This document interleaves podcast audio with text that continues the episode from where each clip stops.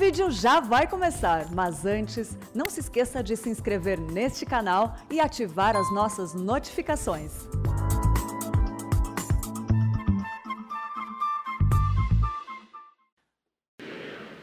A gente discorda de muitos pregadores hoje que pregam mensagens antropocêntricas. Ou seja, coloca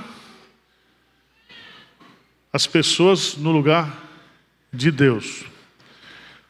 Outro dia eu recebi uma mensagem dizendo: Arival, você é o ponto fraco de Deus. Achei interessante. Né? Nós temos aí muitos pregadores pregando mensagens diluídas, cultuando pessoas, enchendo as pessoas de vãs esperanças.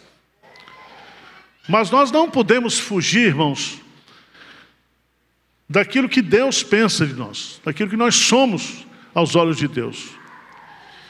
Eu quero mostrar, à luz do texto de Isaías 43, que você é precioso aos olhos de Deus. Amém? Você pode estar na vida mais encrencada, aí, enfrentando os problemas mais difíceis da sua vida. Você pode não valer nada para sua família, para os seus amigos, chamados amigos, para o mundo. Mas se você é crente, você é um cristão, filho de Deus, você é preciosíssimo aos olhos de Deus. Então, tentar levantar sua autoestima espiritual. Tá certo? Porque é tanta gente para puxar a gente para braço, já viu isso?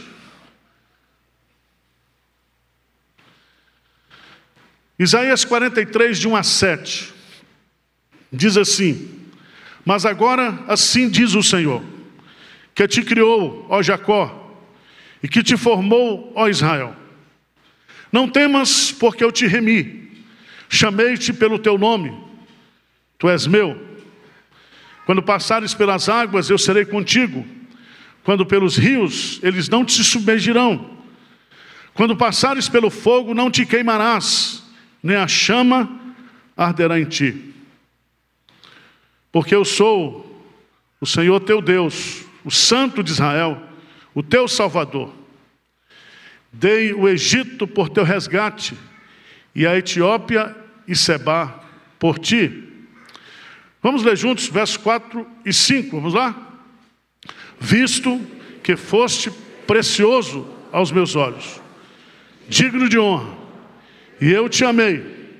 Darei homens por ti e os povos pela tua vida. Não temas, pois porque eu sou contigo. Trarei a tua descendência desde o oriente e a juntarei desde o ocidente. Direi ao norte: entrega, e ao sul: não retenhas. Trazei meus filhos de longe, minhas filhas das extremidades da terra. E todos os que são chamados pelo meu nome e os que criei para a minha glória e que formei e fiz. Veja no versículo 4 que nós temos a ideia, ou uma das ideias principais desse trecho, dessa narrativa. Visto